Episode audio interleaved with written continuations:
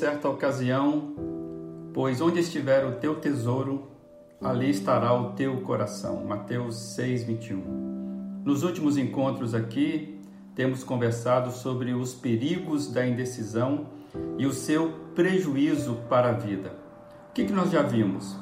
Vimos o supremo exemplo de Jesus. Jesus foi um homem decidido, Jesus enfrentou os dilemas da vida com firmeza, mesmo diante das ameaças contra a sua vida.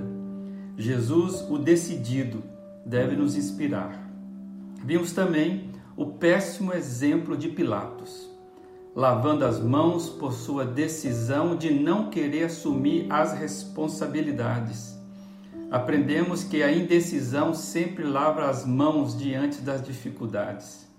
Então, precisamos fugir das tentativas de fugas que a indecisão tenta nos impor. Vimos também que toda indecisão é uma decisão por não decidir. E isso traz sérias consequências. A dificuldade em tomar decisões indica um medo de errar, e o uso constante da indecisão nos leva à fragilidade de caráter. A outra lembrança já falada aqui é que precisamos aprender a decidir com base em princípios morais guiados pela verdade. Deixarmos o foco de querermos prever os resultados de cada decisão e decidirmos confiar tudo aos cuidados de Deus. Essas reflexões é, podem ser revistas nas publicações anteriores e hoje eu quero avançar é, num outro ponto que entendo que nos ajuda a vencermos as, a prática da indecisão. É, quando você adquire o hábito pela disposição em decidir, todas as suas capacidades adquirem o hábito contra a postergação. Ou seja, antes de tudo, você precisa decidir por decidir. Sua mente precisa alinhar suas emoções para resolução. Pois se as suas capacidades sensoriais, suas emoções, souberem que você não decidirá nada, que a sua predisposição, as suas intenções interiores é, é de ficar sem decidir, então toda a capacidade nossa vai acabar se atrofiando. Elas se tornarão preguiçosas e não responderão quando de fato você precisar decidir numa crise.